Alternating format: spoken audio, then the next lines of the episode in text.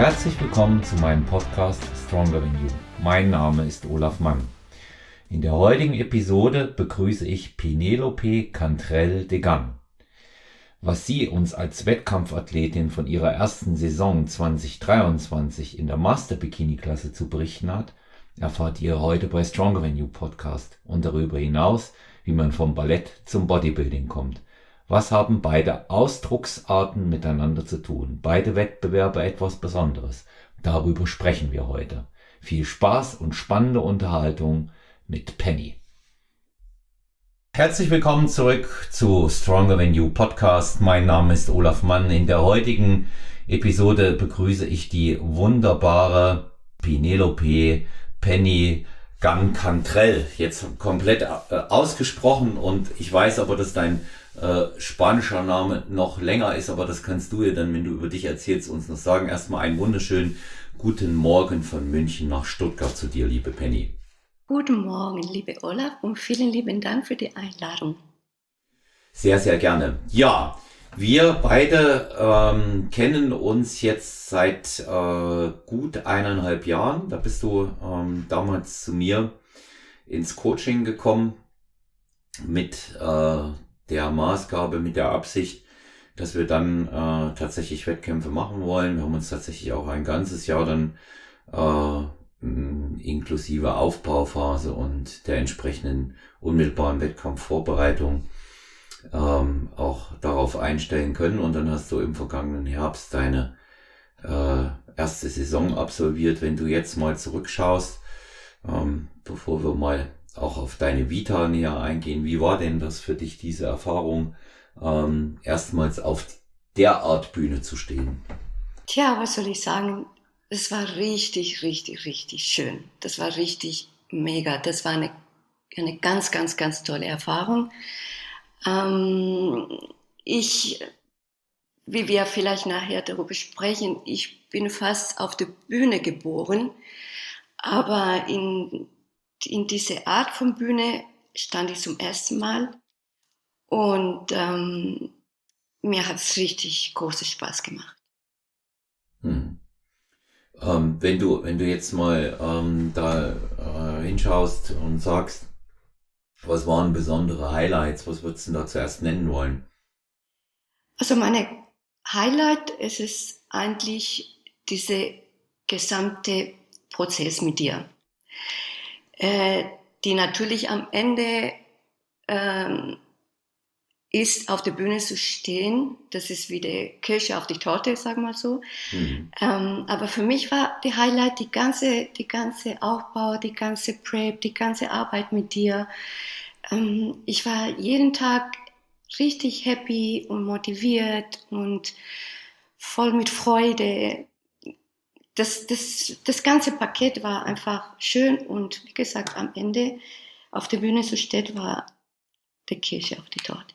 Mhm. Nun kann man bei dir sagen, äh, von der prima Ballerina bis zur Bikini-Athletin. Ja, also ich sag mal, mhm. es ist, man darf ja auch über dein Alter sprechen. Im, im zarten Alter äh, von äh, 50 Jahren mit Wettkampf-Bodybuilding anzufangen, ist jetzt ja nun auch nicht so gewöhnlich. Also für mhm. uns schon, ja. Aber ähm, auch wenn du eine Verbindung zum Sport vorher schon auch sehr eng hattest, auch zum Krafttraining schon, ist das ja eine ungewöhnliche ähm, Entscheidung, ähm, so spät damit zu beginnen. Hm, was hat ja, dich denn richtig. dazu? Ja. Ähm, ja, das ist äh, natürlich, wie gesagt, das ist eine andere Bühneerfahrung gewesen. Ganz anders. Aber Bühne ist Bühne sagen wir so. Und ich, ähm, ich liebe die Bühne, ich habe immer die Bühne geliebt. Und äh, es ist ähm, natürlich anderes Publikum, ähm, andere Voraussetzungen, ähm, aber ich habe richtig, ähm, richtig Spaß gehabt. Hm. Hm. Ähm, ja, also die, die, ich meine, man braucht äh, jetzt kein Raketenwissenschaftler zu sein, ähm, um, um sagen zu können, dass äh, Ballett ähm, sicherlich sich sehr, sehr wesentlich von dem unterscheidet, was auf so einer auf so einer Wettkampfbühne passiert. Aber beides ist ja irgendwo Show und ähm, da bin nicht nur ich der Meinung, ähm, dass du diese, äh, diese Aspekte, ähm, die, die, die so eine Show mit sich bringt, ganz wunderbar mit dem Sportlichen verbunden hast. Dein, dein Posing war schon was Besonderes. Und ähm, ich denke, das sollte man auch mal äh, hier an der Stelle nennen, dass du dich da sicherlich von vielen Athletinnen auch abhebst. Da spielt meiner Meinung nach natürlich auch eine Rolle, dass du da mit ganz anderen äh, Vorkenntnissen und ganz anderem Know-how reingehst. Ja, also ich sag mal, Ja. jemand, Mhm. ja. Wobei ich muss sagen, ähm, Olaf, ähm, Ballett und Bodybuilding, die haben wahnsinnig viel gemeinsam. Richtig, Mhm. richtig viel. Weil genau Ballett wie Bodybuilding ist, ähm, Ballett ist eine Kunst. Bodybuilding, ich sehe das auch als Kunst. Ich sehe das nicht als Sport, weil mit beiden musst du viel mit deinem Körper arbeiten, deinen Körper modellieren. Hm. Ähm, gut, bei Ballett musst du sehr, sehr früh anfangen, deinen Körper zu modellieren, zum Arbeiten. Ähm, du musst wirklich schon, ich habe angefangen schon mit vier Jahre alt. Ähm, aber Bodybuilding ist nicht anders. Du tust auch deinen Körper jeden Tag beim Training modellieren, ähm, aufbauen, dass du am Ende auf der Bühne äh, ein schönes Paket bringst. Und deswegen ist, ist das, das sind viele Sachen, die sind wirklich genau gleich. Du brauchst auch viel, viel, viel Arbeit, harte Arbeit, immer. Es ist, du hörst nicht auf zum Arbeiten in Körper, zusammen natürlich mit Ernährung, mit Präsentation und so weiter. Ähm, es ist, wie gesagt, es ist sehr, sehr, sehr ähnlich. Mhm. Ähm, was, was hat denn letztendlich für dich den Ausschlag gegeben zu sagen, ich will ähm, das jetzt mal probieren äh, mit einem äh, Auftritt bei einem Bodybuilding-Wettkampf, hier speziell in der Bikini-Klasse. Da, da muss es ja auch irgendwo einen Auslöser gegeben haben. Gut, ähm, ich habe, wie gesagt, mit Ballett angefangen, sehr, sehr jung. Und wenn du Balletttänzerin oder Tänzer bist, ähm, du hast auch immer ein Ziel. Du arbeitest für eine Vorstellung, dass du irgendwann mal auf der Bühne bist und Schwanensee oder Onegin oder irgendwas tanzen tust. Du hast immer ein Ziel, warum du jeden Tag äh, trainierst, trainierst, trainierst. Und das ist einfach in mir drin. Und ähm, ich habe äh, lang Kraftsport gemacht, aber mir hat's ein bisschen was gefehlt. Und ich habe gesucht nach ein neues Ziel und ich dachte, ach, wie gesagt, Bodybuilding und Ballett, es ist eigentlich endlich schön arbeiten mit einem Ziel und das Ziel war, auf der Bühne zu stehen. Mhm. Ja, ist ja, ist ja von dem, von dem Gedanken bis zur, bis zur Umsetzung tatsächlich relativ wenig Zeit vergangen. Das muss man ja auch sagen. Mhm. ähm, dass äh, ja ein Jahr nichts ist in dem Sport und ähm, viele, viele ja immer vollkommen, äh, vollkommen unterschätzen, äh, was man in einem Jahr erreichen kann, aber immer überschätzen, was so in drei bis vier Monaten oder so geht. Und in, insofern ähm, war das, war das schon, war das schon sehr, sehr zielgerichtet. Du bist dann in der, in der Masters Bikini ähm, angetreten und ähm, du hast bei äh, drei Wettkampfstarts im vergangenen Herbst 2023 sofort auch drei Top-Platzierungen erreicht. Du bist dreimal Dritte geworden. Ähm, Mhm. Einmal in Italien bei der NBFI, also bei den International äh, Italian Championships, in der Mhm. offenen Klasse sogar, weil es da keine Masters gab, bist du Dritte geworden.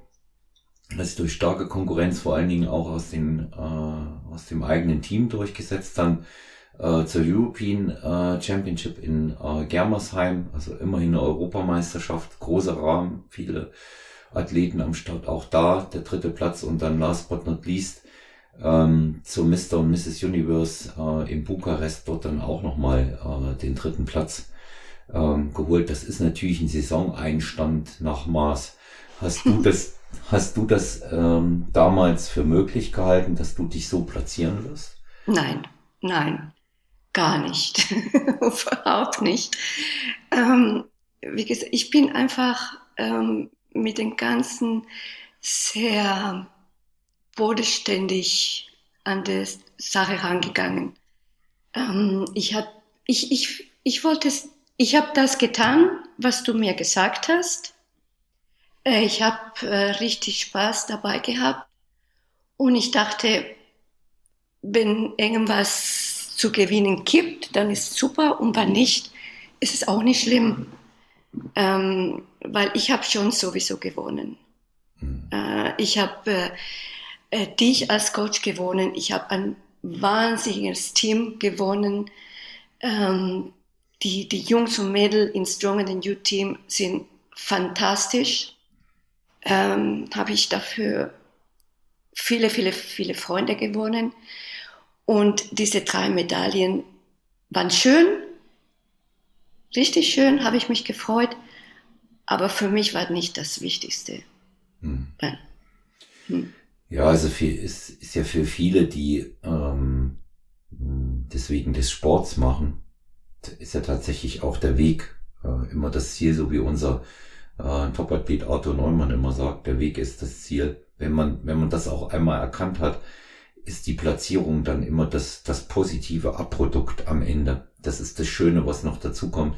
Ich sage immer, wer es, wer es nur wegen den äh, Platzierungen macht, der wird es schwer haben, mit sich ins Reine zu kommen, weil das ist gerade in dem Sport, äh, das haben wir oft genug in den vorangegangenen über 200 Podcast-Folgen gehört, ist gerade in dem Sport Schwankungen total unterlegen. Ja, du, äh, dem einen gefällt der Look jetzt gerade, dem anderen nicht.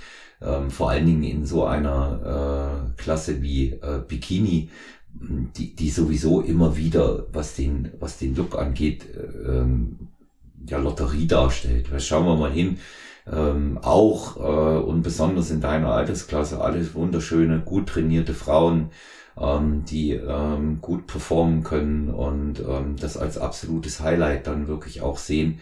Und da ist ähm, der, der, das Ganze zu beurteilen ja auch immer sehr, sehr schwierig. Und ähm, wenn man es nicht nur allein wegen ähm, der, der Platzierung macht oder um zu gewinnen, wird man, so denke ich, auch immer eine große Befriedigung darin ähm, erhalten. Mhm. Ja, weil es macht, es macht einen äh, glücklich dahin gekommen zu sein, Farbe zu riechen. Jetzt weißt du ja, was ich damit gemeint habe, ne?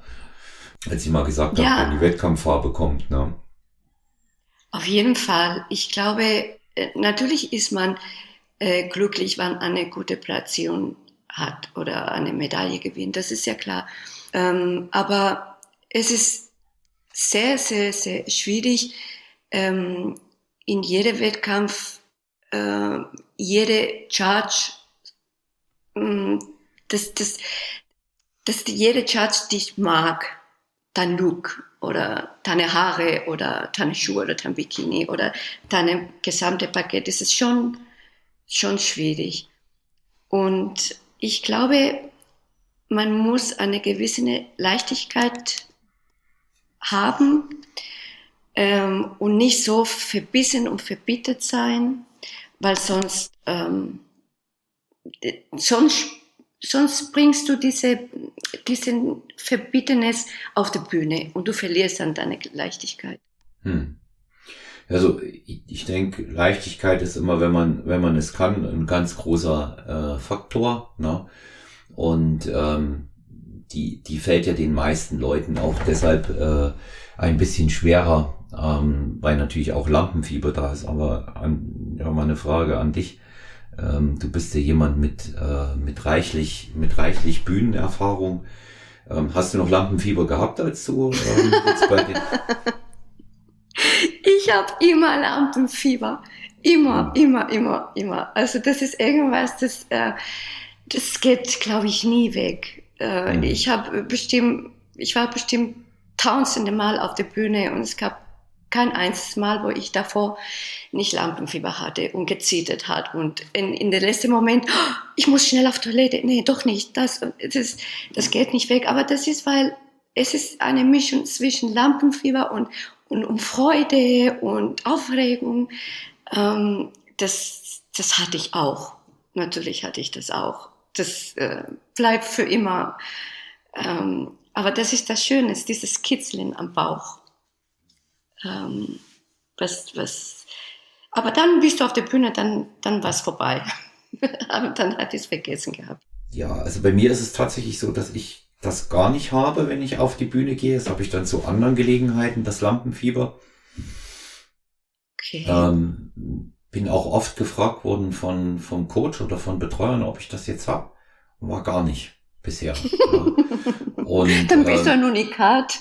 Ja, nee, ich bin, ich bin da auch wirklich, wirklich im Tunnel. Ich denk da in dem Moment ähm, auch nichts. Ähm, ich kann mich nur an eine äh, Szene mal erinnern. Ähm, das war in Ungarn ähm, vergangenes Jahr zur Natural äh, All-Star Classics, da hat dann jemand einfach zu viel mit mir geredet hinter der Bühne.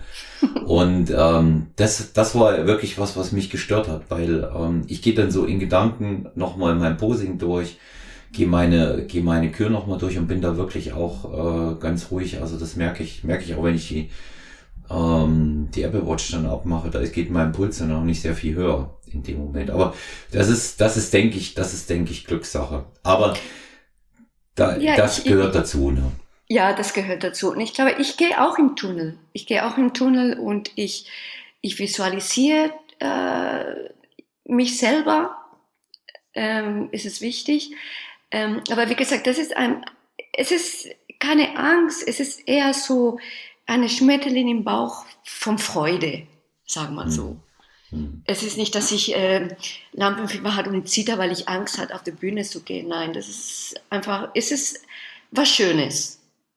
Aber wie, ich kenne, ich kenne auch äh, viele in, in der Ballettwelt, äh, viele Tänzer, die sind sehr erfahren und kurz davor, die mussten sich übergeben vom, vom Angst. Es gibt's auch. Äh, mhm. aber bei mir ist erst so Schmetterling im Bauch, Freude, mhm. auf der Bühne zu stehen. Als ich, als ich noch geboxt habe, musste ich immer aufs Klo vorher. Immer. ja. Das, das, hatte ich, das hatte ich aber auch, aber das ist halt ein bisschen schwierig mit der Farbe und der Bikini. Und mhm. dann ist die Farbe dann nicht mehr gut und du kannst nicht, aber dann musst du Bauchkontrolle haben, aber deine Blase ist voll. Uff, das ist das ist das ist das ist das, das ist in der Tat schwierig. Und ähm, beim Boxen ähm, war es dann tatsächlich so, dass ich meistens dann schon die Handschuhe anhatte. Und die mussten, die mussten, die mussten dann nochmal ausgezogen werden. Also das ist wirklich öfter vorgekommen, drei, vier Mal, dass ich ähm, dass ich es mir gemerkt habe. Da war ich, da war ich dann tatsächlich aufgeregter auch, dass es passiert. ja, was, was natürlich, was natürlich viele, ähm, die uns bis hierher zugehört haben, wissen wollen, aha, äh, prima Ballerina und ähm, du ähm, hast ja da nun wirklich ein, eine interessante Laufbahn auch hingelegt. Ich äh, gebe da schon mal einen kleinen äh, Vorgeschmack. Du äh, an allen großen Häusern ähm, der Welt getanzt. Mhm. Und äh, prima Ballerina wird man auch nicht einfach so, nicht jede Frau, die Ballett macht. Also da kann man sich auch tatsächlich mal belesen. Dazu ist automatisch eine prima Ballerina. Das hat bestimmte Voraussetzungen. Ähm, das Ganze und ich denke, ähm, hier ist auch eine gute Gelegenheit, dass wir dich mal äh, genauer vorstellen und ähm, da würde ich äh, tatsächlich äh, dich das auch machen lassen wollen. Also zum Beispiel auch mal erzählen, wo du, wo du herkommst, wo du geboren bist, dass unsere Hörerinnen und Hörer ganz viel über dich auch erfahren. Ja, gut. Mm, es ist eigentlich, ich will davor was sagen. Vom Nix kommt nix. Und äh, ich sage es auf Englisch, Hard Work pays off. Und das war immer mein Motto, mein ganzes Leben. Äh, ich bin in Spanien geboren und äh, ich habe mit Ballett angefangen sehr früh. Ich war schon vier Jahre alt, habe ich schon bereits gesagt. Und ähm, und das war, bis, bis, bis ich prima Ballerina geworden bin, war alles äh, sehr, sehr schwierig. Ich war in äh, viele Ballettschulen auf die ganze Welt. Ähm, ich war in äh, Monte Carlo. Das ist eine von den besten Ballettschulen, äh, was es gibt überhaupt auf die ganze Welt. Ich war in, äh, in London in der Royal Academy of Dance, äh, war ich auch in der Schule. Und ähm, ich war in Spanien auch in einer sehr renommierte Ballettschule. Und in jeder Schule, die haben zu mir gemacht, gesagt, ich habe nicht äh, den Zeug dazu. Ich, hab, ich bin nicht talentiert genug und es mit mir gar nichts. Aber ich wollte es immer unbedingt, seit ich ein kleines Kind äh, bin. Und ich jedes Mal, jedes Mal, wo äh, der Lehrer oder der Direktor zu mir gesagt hat, Penny, das wird nichts, dann habe ich umso härter gearbeitet. Ich bin, ich habe immer viel, viel härter gearbeitet als alle, alle, alle andere. Und dann, ähm, ich war aber irgendwann mal kurz davor aufzugeben und ich dachte, okay, ich probiere es einmal noch und dann bin ich äh, hierher nach Stuttgart in der John Kranko Schule. Das ist auch eine sehr renommierte Ballettschule und da habe ich jemanden gefunden, die damalige Direktor, der Alex Ursuliak, irgendwie, der hat irgendwas an mir gesehen. Und der hat zu mir gesagt, ich gebe dir eine Chance, du hast jetzt drei Monate, dich zu beweisen. Und äh, wenn du gut bist und fleißig bist, dann darfst du bleiben. Ja, und das war Olaf für 33 Jahre. Mhm ich bin geblieben. Ich habe äh, die Schule zu Ende äh, gemacht, sehr, sehr erfolgreich. Und dann hatte ich natürlich das große Glück, dass damals ähm, Marcia Heide, Ballettdirektorin, hat mich äh, gesehen und hat an mir großes Potenzial gesehen und hat mich dann engagiert und dann war es aber trotzdem nicht einfach. Ich musste weiterhin viel, viel mehr arbeiten und üben als alle andere, weil ich vom Natur, ich habe nicht so die perfekte, perfekte Genetik. Äh, ich war immer ein bisschen steifer als andere. Ähm, ich hatte nie so schöne Füße wie andere und ich musste in meine Freizeit üben, üben, üben, üben. Und hm. deswegen habe ich am Anfang gesagt, Hard Work pays off, weil am Ende habe ich das geschafft. Hm. Und ich habe es geschafft als Prima-Ballerina. Ja. Also wer, wer, sich, wer sich mal so ein bisschen mit Ballett beschäftigt hat, da muss man jetzt nicht unbedingt Insider sein dafür, ähm, aber äh, man schaut oder man, man, man liest sich da mal ein, äh, dann weiß man, dass es A, eine, äh, eine sehr körperliche Kunst ist. Und ähm, also es gibt wohl nur ähm, sehr wenige ähm, Schaukünstler, die eine derartige Fitness ähm, aufweisen, die ähm, noch dazu äh, äußerst, äußerst diszipliniert beim Essen sein müssen. Ähm, ist auch äh, mit Sicherheit bekannt, ähm, dass die eine oder andere äh, Essstörung damit unter nicht ausbleibt. Das kann man ruhig mal so ansprechen, weil hier geht's, hier, hier geht's neben körperlicher Leistungsfähigkeit ähm, und extremer äh, Flexibilität auch der Gliedmaßen, ähm, Ausdrucksstärke auch einfach darum, sehr schlank zu sein, äh, sehr mhm. schlank für die Optik auf der Bühne. Das ist äh, der eine Aspekt und natürlich auch leicht damit man mit dem Partner diese entsprechenden Partituren auch tanzen kann. Ich hoffe, ich habe das jetzt richtig gesagt.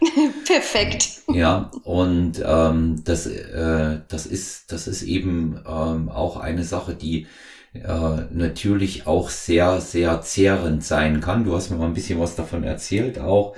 Und ich kann mich da noch erinnern, das ist, das ist anstrengend. Ne? Also ähm, da, da muss man auf, auf alles achten. Ähm, Balletttänzer, sowohl äh, Männer als auch Frauen, essen sehr wenig. Ich habe die, ich hab die Biografie von Nureyev gelesen und mhm. der, der hat das relativ äh, genau auch ähm, beschrieben dort. Und ähm, das ist, das ist nicht leicht, ne?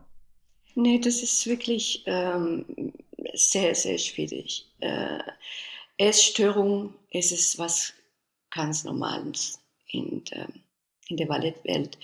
Und oft in diese eineinhalb Jahre, dass, seit wir zusammenarbeiten, Olaf, habe ich oft gedacht, es ist sehr schade, dass ich das, was ich heute weiß von Ernährung, ähm, dass ich damals es nicht wusste. Ähm, jetzt habe ich verstanden, dass, dass das Lebensmittel, das du essen, ist kein Feind für deinen Körper. Im Gegenteil. Das, das, du musst viel und gut essen, Leistung zu bringen. Und das äh, wusste ich oder wissen viele nicht. Das, das ist möglich. Das ist möglich auch viel und essen und schlank zu sein und leicht zu sein. Das ist, aber das ist ähm, ein schwieriges Thema. Man muss das Richtige eben machen, ja. Und ähm, ich, äh, es ist, es ist natürlich so, ähm, ganz so, ganz so kannst du als ähm, würde, würde mich jetzt so von der sachlichen Logik jetzt auch sofort einholen. Ganz so kannst du als Balletttänzer oder Balletttänzerin natürlich nicht essen, wie wenn du äh, Krafttraining machst, weil ja auch dann ähm, sehr viel unnütze Muskulatur hinzukommt, ja, die das ganze ähm, Prozedere wieder schwerer macht. Aber du kannst natürlich essen und mit wenig Essen ähm, ist es ist es eigentlich ähm, eher eher weniger gut. Aber man wusste es damals auch nicht besser. Ne? Man wusste ja, es, richtig. Ja, man wusste es, man wusste es tatsächlich nicht besser. Und ich ich gehe mal davon aus, dass es heute sicherlich um einiges besser geht. Aber Ballett Balletttraining, ähm, auch das äh, habe ich in dem äh, Buch, äh, in der Biografie von Nureyev äh, gelesen, ist äh, Knochenarbeit. Kannst, ja. kannst, kannst du mal so, so ein, ein typisches Balletttraining mal schildern? Vielleicht äh, ja. one, one full day äh, ja, auf, auf Balletttraining, ja. Also One Full Day, also äh, es ist wirklich ähm, eine ähm, 24 Stunden, sieben Tage die Woche. Ähm, das ist sehr, sehr hart. Und du musst aus viele, viele Sachen verzicht, verzicht, verzichten, sag mal, ja. Ähm, es ist, ich sage dir einfach zwei Beispiele. Ein Beispiel, äh, wo du Vorstellung hast und ein Beispiel, wo du keine Vorstellung hast ähm, ein Tag, wo du keine Vorstellung hast, du kommst äh, ungefähr ähm, um 9 Uhr kommst du ins Theater rein, äh, tust du dich aufwärmen, dann hast du Training, äh, immer sehr langes Training, ungefähr zwei Stunden lang sind äh, eine Balletttraining äh, bis um der Mittagszeit um 12, dann hast du ganz genau 15 Minuten zum Schnaufen zum was trinken und dann fängst du an mit äh, Proben für die verschiedenen Stücke. Ähm, immer parallel, weil du, du trainierst oder du übst nicht nur für äh, das Stück, was äh, vielleicht gerade läuft, sondern was in zwei Monate laufen wird oder in drei Monate oder, oder du, du übst immer verschiedene Sachen gleichzeitig. Dann übst du von 12 bis ungefähr 14 Uhr, dann hast du eine Stunde Pause zum Essen und dann übst du weiter bis ungefähr 19 Uhr, 19.30 Uhr. Dann ähm, gehst du in deine Garderobe, dann musst du Ballettschuhe ähm, nähen. Ähm, das dauert immer wahnsinnig lang. Äh, dann musst du dich auch vielleicht so wie ich, dann bin ich wieder zurück in den Ballettsaal, habe ich für mich selber weiter geübt. Ich war vor 10 Uhr nicht, nicht zu Hause. Und ähm, ein Tag, wo du Vorstellung hast, ist ungefähr das Gleiche. Du kommst früh, du hast Training, äh, du hast danach äh, deine Übungen für die verschiedenen Stücke. Äh, dann hast du ein bisschen Pause und dann fängst du schon an mit äh, dich so Schminke, Haare, äh, Schuhe, Kleidung, alles vorbereiten bis 19.30 Uhr, 20 Uhr sind normalerweise die Vorstellungszeiten und dann ist Showtime bis 22 Uhr ungefähr. Ähm, dann musst du dich dann abschminken der ganze Prozedur und dann bist du zu Hause bis, bis 11, 12 Uhr nachts mhm. und am nächsten Tag. Und so immer wieder das Gleiche, immer wieder, immer wieder, immer wieder. Und deshalb hast du auch nicht ähm, viel Zeit für Freunde, Familie, Essen gehen. Das, das gibt's, das gibt's nicht. Hm. Ja. Also ich, äh, ich habe mal, ähm, ich war mal bei einem äh, Balletttraining mit dabei äh, am äh, Augsburger Theater, habe mir das mal angeschaut. Das ist mhm. jetzt, glaube ich, ähm, 15 Jahre oder 16 Jahre her, ähm, weil ich da mal eine Freundin hatte, die auch getanzt hat. Und ähm, ich hatte den Eindruck, 50 Prozent des Trainings besteht aus denen. Ja. ja. Also das ist, das ist so, das ist so etwas, was du siehst dort an, an der Stange vom Spiegel. Ähm, da wird ja, da wird ja, ähm, da wird ja getanzt, natürlich, aber es wird vor allen Dingen wahnsinnig viel äh, gedehnt. Und ähm, das ist logischerweise wichtig, wenn man diese äh, Figuren auf der Bühne tanzen und äh, auch stellen will. Hm, wie, wie hat sich das denn, was würdest du sagen, aufs Knochengerüst bei dir ausgewirkt? Uff, das ist, das ist das Problem, was äh, die meisten Tänzer haben, wenn die bestimmte Alter erreicht haben. Ähm, das, also dieses Dehnen, das ist gegen die Natur deines Körpers. Mhm. Du, so du extrem vor genau allen Dingen. Ja, ja. Und das am Ende, wie du sagst, ist wirklich mehr als 50 Prozent. Ich würde sagen, ist 70 Prozent äh, dehnen, dehnen, dehnen. Und du, und du drehst deine Hüfte nach außen und deine Knie und alles. Und natürlich irgendwann mal mit der Zeit und mit den Jahren äh, bist du kaputt. Also äh, das ist wunderschön, das ist toll, aber es macht deine Knochen und deine Gelenke kaputt. Das ist, das ist, ähm, es ist so, aber es gehört dazu. Hm. Jeder weiß es. Ja, da war insofern jetzt das, das Krafttraining dann bei dir äh, in späteren Jahren ja sehr, sehr sinnvoll, um natürlich auch äh, abgenutzte, so will ich es mal bei dir sagen, abgenutzte äh, Gelenke, Sehnen und Bänder auch noch zu stärken, denn ein gutes Muskelkorsett fängt das immer wieder auf. Ne? Das muss man, das muss Richtig. man auch sagen. Das, das verbessert das ja auch. Ne? Ja, das äh, Krafttraining hat mich ähm, hat mich wieder gesund gemacht. Mhm. Ich, ich musste aufhören, weil ich hatte eine sehr, sehr schlimme Verletzung ähm, in meiner Werbensäule. Das war eine Mischung zwischen Verletzung und ähm, ja, ab, meine äh, Werbensäule war irgendwie kaputt von diesen Dänen, was du gerade gesagt hast. Mhm. Und, ähm, und ich konnte kaum laufen vom Schmerzen. Das war schrecklich. Und ich war bei viele, viele verschiedene Ärzten und die haben zu mir gesagt, entweder sie hören auf oder sie kommen nicht drum herum, dass sie irgendwann mal in einem Rollstuhl sitzen. Und das war natürlich hart, weil wenn du musst dir so vorstellen, ähm, es gibt kein anderes Leben, wenn du tanzt. Es gibt's nicht. Ähm, du hast auch keine Zeit, keine Ahnung. Ich habe ich hab meinen Führerschein erst gemacht mit 30 oder 32, weil ich keine Zeit hatte. Äh, ich konnte keinen Computer bedienen, weil ich keine Zeit hatte. Und diese ganz normale Sachen, dass andere Menschen so machen, konnte ich nicht. Ich kann kein Fahrrad fahren, weil ich, ich hatte keine Zeit als Kind, weil das zu gefährlich war. Nicht, dass ich mich am Fuß breche oder so.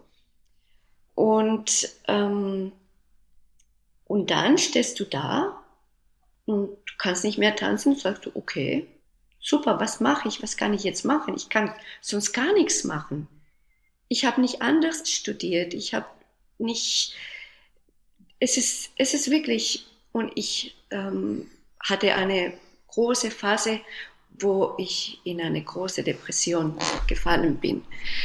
Ähm, aber irgendwann mal habe ich dann mit dem Kraftsport angefangen Und das, das, hat mich, das hat mich gerettet. Das habe ich peu à peu ganz langsam äh, wieder aufgebaut und, ähm, und ich, ich bin sehr, sehr dankbar und mhm. froh, dass ich das äh, so gemacht habe.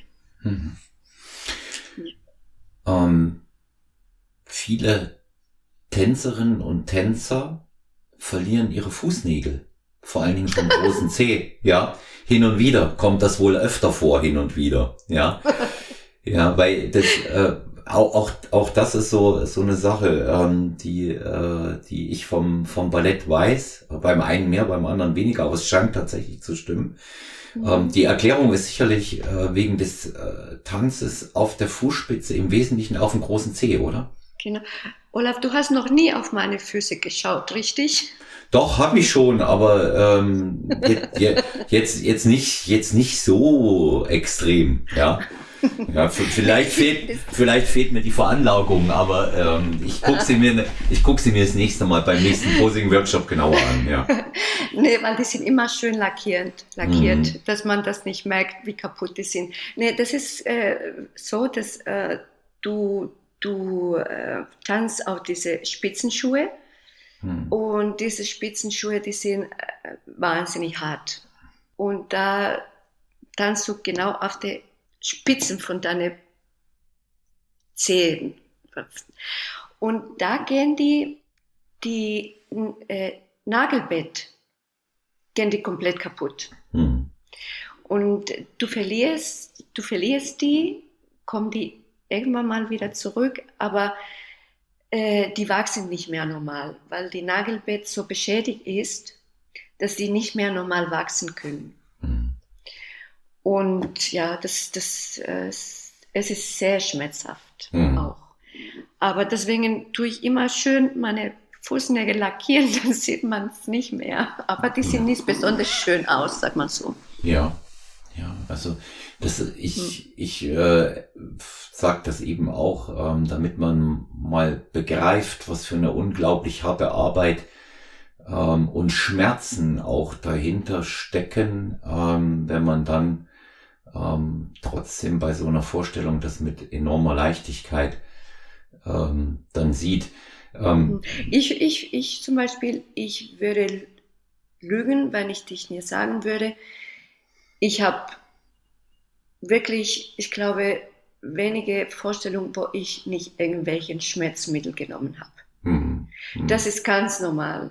Äh, du hast, äh, du bist in deiner Garderobe, du sitzt da und äh, es gibt immer eine Packung von irgendwelchen Schmerzmitteln, mhm. Tabletten oder irgendwas, weil äh, es ist nicht nur äh, die, die Schmerzen in den Gelenken, es ist auch manchmal, als Frau hast du auch ähm, deine Tage und du hast wahnsinnig Schmerzen, aber du musst trotzdem performen, du musst trotzdem auf die Bühne gehen, egal ob du deine Tage hast, ob du Schmerzen an den Gelenken oder äh, ob, ob deine Füße bluten, weil du, weil die total offen sind.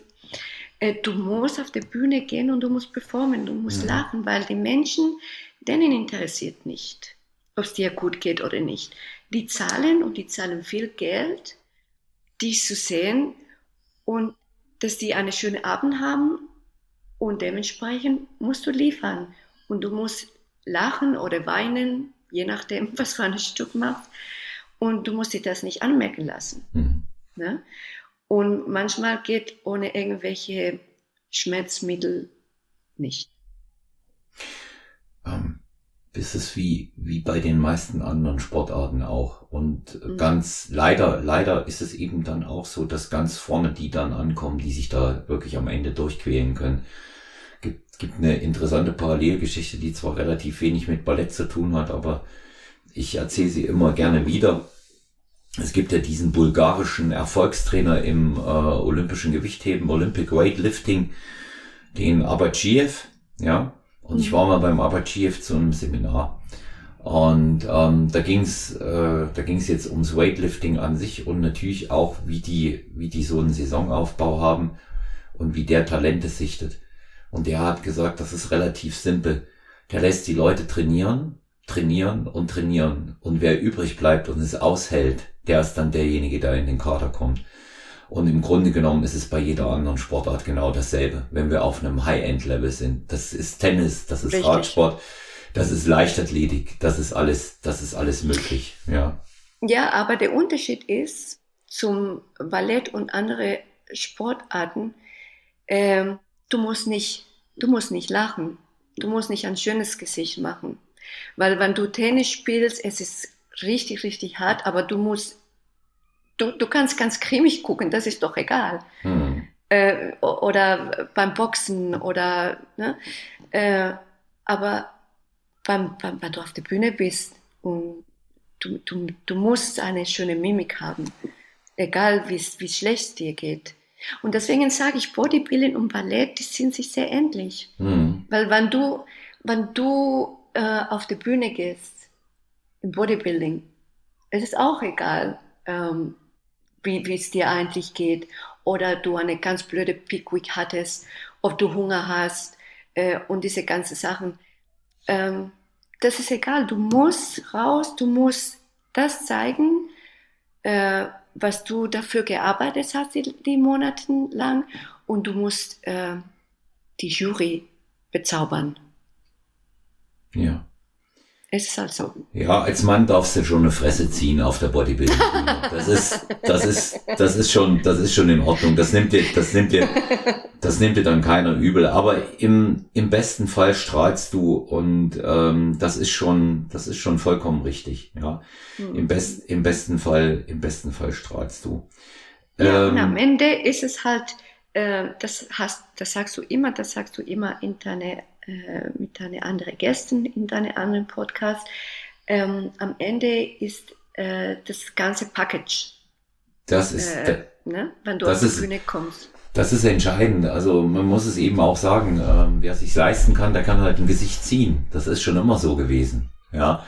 Und am Ende, am Ende spielt es dann bei den Männern keine Rolle, aber eher gerade in den, in den Frauenklassen zählt natürlich ähm, mittlerweile, und das ist gut so, ähm, die Ausstrahlung ähm, sehr viel mehr als, als die meisten anderen Dinge. Ja. Richtig. Deswegen ist es mir so wichtig, wenn ich ähm, irgendjemand zu mir kommt, zum Posen, ähm, dass die auch von Anfang an, seit der ersten Sekunde, ähm, da äh, stehen, als die wären schon auf der Bühne weil viele sagen, ach ja, wenn ich auf der Bühne bin, dann irgendwann mal im Wettkampf, dann kann ich anfangen zu lachen oder ich kann anfangen zu performen.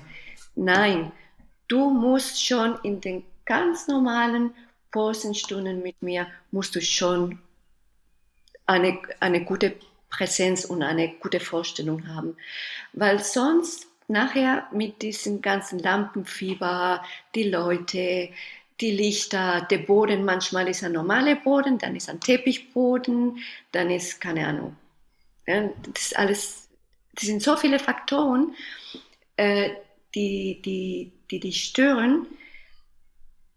Und dann kannst du, kannst du, kannst du nicht auf die Bühne gehen und nicht performen. Deswegen ist es ganz wichtig, immer auch, ähm, wenn du Postenstunden machst, 100% zu geben. Hm. Da kommen wir dann ähm, noch zu dem, zu dem Posing, der, das, das neue, das neue Hobby oder die neue Berufung von dir ja. als, als, als Posing, als Posing Coach. Ich möchte noch mal ähm, beim äh, Ballett auch äh, noch mal etwas tiefer einsteigen, ähm, weil ich weiß, dass es Hörerinnen und Hörer interessiert. Wir haben bis jetzt nicht alltäglich eine ehemalige Prima Ballerina zu haben. Und ähm, der äh, Ballett interessiert tatsächlich viele. Du wärst äh, verwundert, ähm, wie viele sich heute noch für klassisches Ballett ähm, interessieren. Mhm. Ähm, Ballett ist ja auch immer, hm, das, wiss, das weiß man nur, wenn man sich ein bisschen näher mit der Thematik beschäftigt, ja auch geprägt von einer großen technischen Virtuosität. Ja, mhm. Also man muss ein enormes technisches Repertoire haben und es beschränkt sich eben nicht auf das Wippen vom Ballen auf die Zehenspitzen. mhm. ähm, sondern das hängt auch äh, damit zusammen, dass man die Figuren äh, tanzt und beherrscht, die gefragt werden. Es geht ja um eine Figur. Also nicht um die Figur per se, also äh, zum Beispiel die Giselle, ja, sondern es geht, es geht per se darum, welche Figuren Giselle stellt, während sie ihre Partitur zu tanzen hat. Und ja. ähm, da sind, da sind ja, da sind ja ganz unterschiedliche technische äh, Voraussetzungen. Und ähm, wie, wie lernt man das? Da ist, da ist dann eine Ballettlehrerin und ein Ballettlehrer, die einem das zeigen und dann wird das eingepeitscht an der Stange. Kann man sich das Nein, wie ein Drill vorstellen? Ja. Nein, das ist gut. Es gibt zum Beispiel äh, ein, ein, ein Beispiel. Also mein Lieblingsballett äh, ist Onegin. Und, ähm, und ich habe das wahnsinnig gerne äh, getanzt. Und es funktioniert so, dass äh, es gibt eine äh, Choreologin, äh, sagt man, die, ähm, gut, es gibt erstmal einen Choreograf.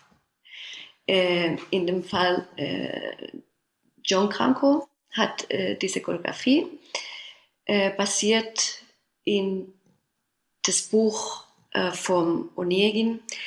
Ich habe vergessen, wann ich ehrlich bin. Der, wer, wer hat das äh, geschrieben? Es war ein russischer äh, Schriftsteller.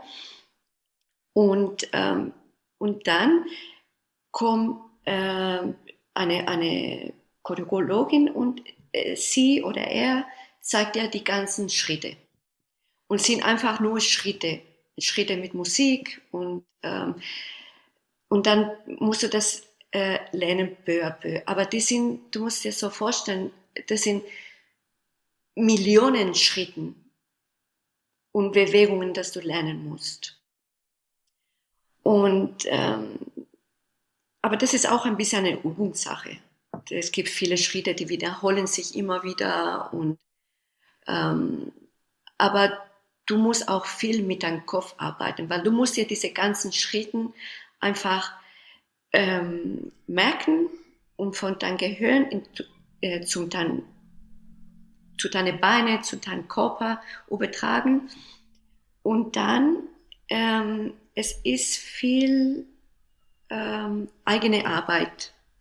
Ich habe zum Beispiel dieses Buch gelesen, damals zwei oder dreimal, weil ich wollte wissen, wie, wie fühlt diesen Charakter, wie, wie, fühlt die Olga, wie, wie war sie. Ähm, und dann musst du einfach in diesen, wie soll ich sagen, in diesen, diesen Mensch dich reinversetzen. Und äh, dann halt deine eigenes Ding draus zu machen. Ich weiß nicht, ob das einen Sinn macht, Olaf. Nee, nee, das macht, ich, ich, das, das, das macht, das macht, das macht, das macht schon, das macht schon Sinn. Ähm, letzt, es ist letzt, schwierig, weil auch mit meinem Deutsch ist es ein bisschen schwierig. Nee, nee, das, äh, ich, ich denke, ich denke, ähm, das, äh, das versteht, das versteht man gut. Es geht ja immer, immer um äh, Interpretation. Man würde jetzt im Deutschen sicherlich sagen, der Figur Leben einhauchen, ja. Und ja. Äh, Technik, Technik ist, äh, Technik ist immer ein Aspekt. Ähm, hast, hast du denn, äh, ich glaube jetzt wirklich äh, viele große Tänzerinnen, vor allen Dingen und Tänzer auch in der ähm, in der Epoche äh, dann äh, nach dem Zweiten Weltkrieg, wobei man da vielleicht auch mal dazu sagen muss, das ist jetzt ein bisschen Ballettgeschichte und der eine oder andere wird sich jetzt fragen, äh, warum weiß der Olaf da ein bisschen was drüber? ja, das frage ich mich jetzt gerade auch, Olaf. Ja, weil ich habe ich hab, äh, ich hab mich äh, früher sehr intensiv mit Ballett beschäftigt und auch angeschaut, weil ich das immer sehr gern mochte. Ich war jetzt auch nicht unbedingt der typische Schwanenseegänger, obwohl es sicherlich für den äh, Starter noch immer das Beste ist, sich, sich Schwanensee anzuschauen. Aber ich habe auch schon äh, andere Sachen mir angeschaut, sehr, sehr gerne. Und das hat sich, das, also das klassische, moderne klassische Ballett, das schließt ja nicht aus, die Formulierung modernes und klassisches Ballett hat sich ja auch gewandelt. Ähm, so mhm. vor allen Dingen in den, ähm, in den 50er und 60er Jahren. Ähm, früher waren ja die Frauen nur only die Superstars. Also die Prima Ballerina Assoluta war der Superstar. Ja? Richtig. So, und ähm, die Männer haben äh, in Anführungszeichen nur den äh, Pas de Deux getanzt und mhm. waren eigentlich schmuckes Beiwerk. Interessant, die Konstellation würden sich heute, heute die Frauen sicherlich äh, in anderen Bereichen äh, lieber, lieber wieder wünschen, aber so war es halt. Aber die Rolle des Mannes hat sich ja dann auch verändert. Er war ja dann auch irgendwo der gleichwertige Partner. Und so zieht sich das ja heute auch durch dieses klassische moderne Ballett durch. Hast du da aus der Zeit irgendwelche Vorbilder auch mal als Anregung, dass unsere Hörerinnen und Hörer sich das auch mal anschauen können? Also meine, mein großes Vorbild war immer Marcia Heide. Mhm. Äh, das ist nicht so ein Name wie Nureyev oder Maja Pliseskaya zum Beispiel, aber ähm, Marcia Heide ähm, war, ähm, ich weiß nicht, bestimmt viele Hörer und Hörerinnen, die wissen das, ähm, die Muse von äh, John Cranko. Und für mich, John Cranko war eine von den größten Choreografen, was es äh, gab. Und sie war, sie war mein großes Vorbild und natürlich hatte ich äh, natürlich äh, das große Glück gehabt, dass sie mich selber ausgesucht hatte damals. Ähm, die Stuttgart Ballett äh, zu, zu, also sie hat, sie hat mich engagiert praktisch. Und äh, das, ähm, sie, sie ist wundervoll, sie ist, ähm, und weil bei Marcia ist es so, dass ähm, die hat eine wahnsinnige Ausstrahlung. Und sie hat immer noch eine wahnsinnige Ausstrahlung. Sie, sie ist immer noch auf der Bühne und äh, es ist äh, Wahnsinn. Und Dies wird jetzt 87, ne? Ja, richtig. Und sie steht immer noch auf der Bühne und sie ist fantastisch. Und sie, sie, sie war und ist immer noch ein großes Vorbild. Die, die hat ja, ähm, die hat ja äh, auch mit äh, vielen großen Partnern auch getanzt. Ne? Mhm. Ähm, die ist, ähm, was, was recht ungewöhnlich ist, weil aus dem Land ja tatsächlich nicht so viele äh, Prima Ballerina äh, kommen. Ähm, die ist Brasilianerin. Das äh, hat aber weit, hat weitestgehend in, in Europa ähm, auch immer gelebt und ähm, tatsächlich auch gearbeitet. Sie hat unter anderem auch mit, mit ähm, Nureyev getanzt und ähm, mhm. wer, wer mal was Besonderes sehen will, der sollte mal gucken, dass er eine Aufzeichnung findet. Ich weiß, die kann man kriegen, auch sogar noch auf DVD. Vielleicht kann man das auch mittlerweile streamen. Ja. Die, die war ja wahnsinnig populär für ihre Interpretation aus Romeo und Julia. Und, ja, richtig. Äh, dass, dass ähm, da, wobei sie da auch schon älter gewesen ist, als sie das getanzt hat. Ja, da war sie viel, ja. Aber das ist das, das ist das, was ähm, deswegen haben die Zuschauer ähm, geliebt und deswegen war sie ein Superstar, weil sie hat eine wahnsinnige Ausstrahlung gehabt. Sie war auf der Bühne und es war fantastisch sie hatte vielleicht körperlich nicht diesen super lange Beine und sie war nicht extrem hm, dehnbar oder, aber sie war ein richtig, oder sie ist äh, ein, ein, was ich nehme an, eine richtige Künstlerin. Das ist sie. Äh, ja. ja. Und, und diese Ausstrahlung ist es wirklich einmalig. Die hat ja, die hat ja als Regisseurin und, und Choreografin ja dann auch schon sehr früh angefangen und, und auch Weltruhm da erlangt. Also wer, wer sie, wer sie sucht, ich sag's immer dann gleich im Podcast auch, äh, welche, äh, dass man das auch findet.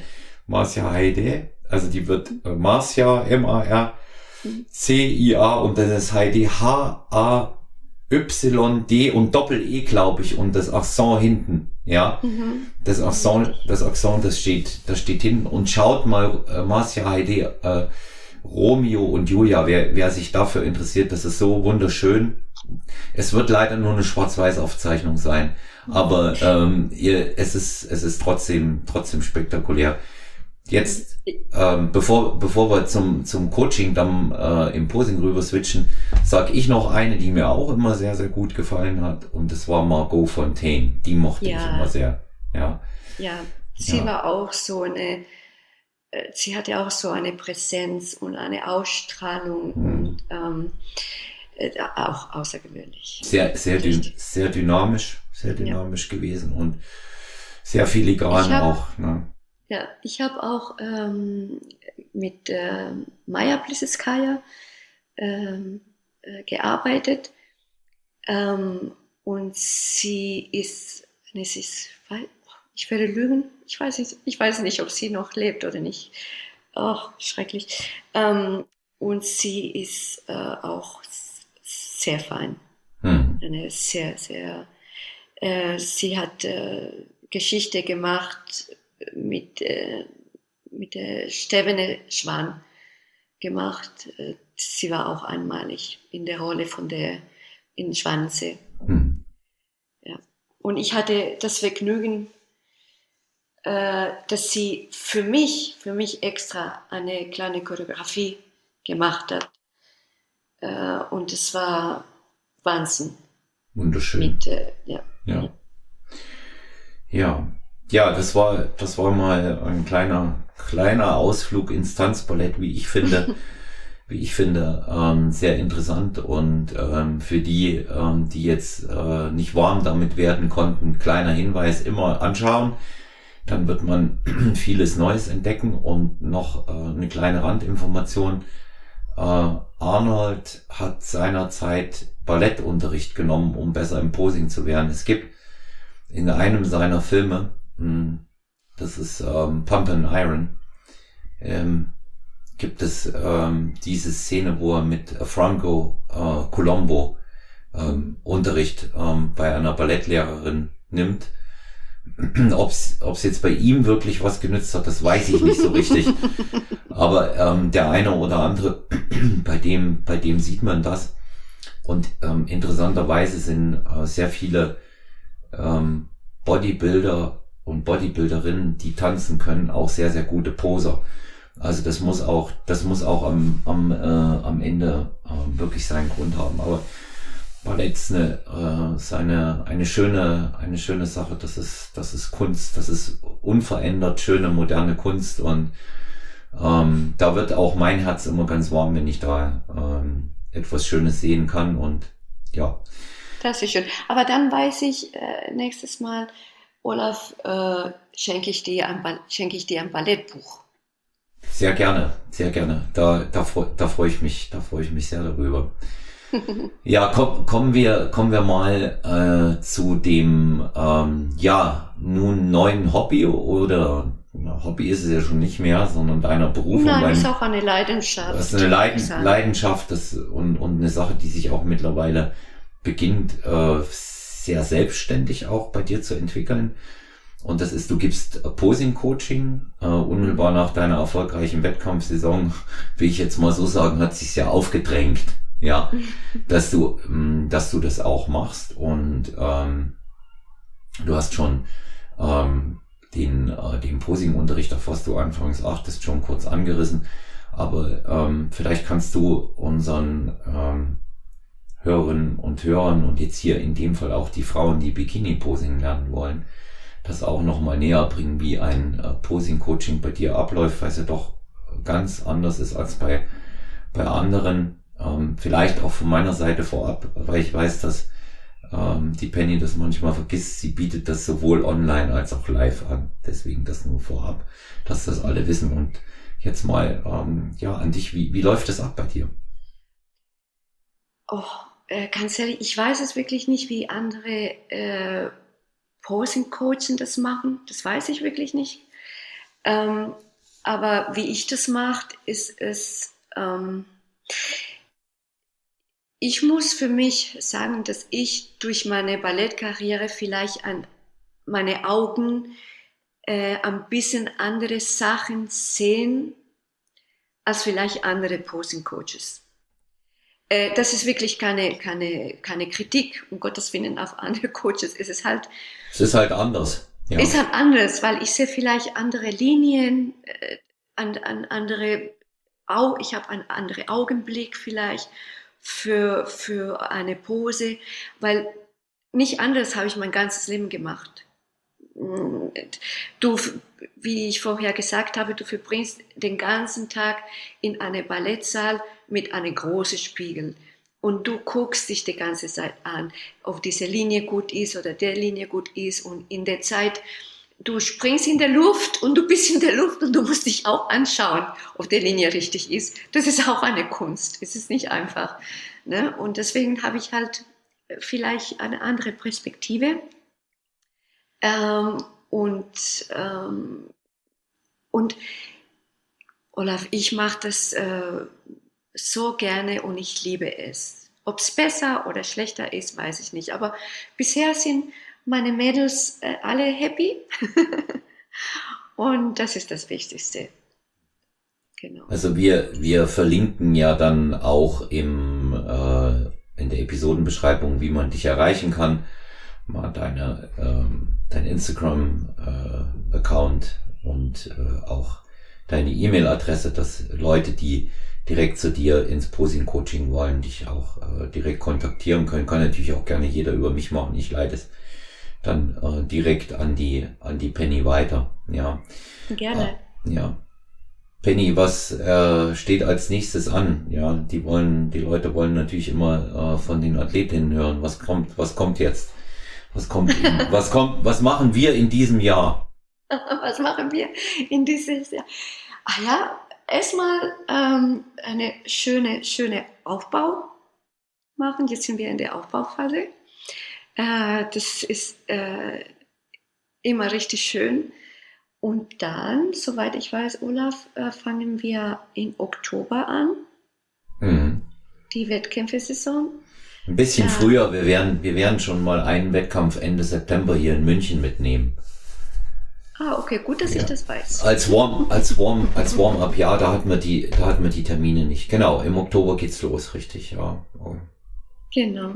Und ja. dann, äh, soweit ich weiß, was du mir äh, letztes Mal gesagt hast, dann machen wir drei Wettkämpfe in Oktober. Hm. Äh, einmal die äh, GNBF, ja, die, die Deutsche. Und, die Deutsche. Genau, dann kommt ähm, die Europameisterschaft in Dänemark. Mhm. Und ähm, danach kommt ähm, die äh, Mr. und Mrs. Universe in Budapest im Oktober. Richtig. Ja, und, und dann? Ähm, das kommt der Saisonhöhepunkt, da steuern wir drauf zu und da wollen wir in der äh, in der Over 50 die äh, Top 3 äh, beim Natural Olympia in Las Vegas angreifen. ja. Das machen wir. Ja, das, ja. das, das wäre schön. Ich freue mich, ich freue mich wirklich äh, auf, auf diese Saison. Ich freue mich sehr, aber ähm, bis dahin ist noch lange und bis dahin müssen wir hart arbeiten. Hm. Da ist äh, sicher, sicherlich ähm, noch einiges auch an Zeit und das ist immer, immer positiv, weil wir wollen ja, wir wollen ja Verbesserungen auch ähm, einfach haben und ähm, deswegen äh, ist auch gut. Ja, ja, richtig, weil so wie du vorher gesagt hast, äh, ich werde dieses Jahr 50 und ähm, es ist nicht mehr so einfach äh, wieder Muskel zu gewinnen. Ähm, es, es, und ich will natürlich ein bisschen besser sein als letztes Jahr. Ja. Ähm, das, das, wirst, das wirst du, das wirst du aber auch ganz sicher. Ja, ja wichtig, wichtiger, wichtiger Hinweis auch hier äh, an der Stelle noch. Wir äh, werden auch das unten in der Episodenbeschreibung entsprechend verlinken. Ähm, wir haben am 24.02.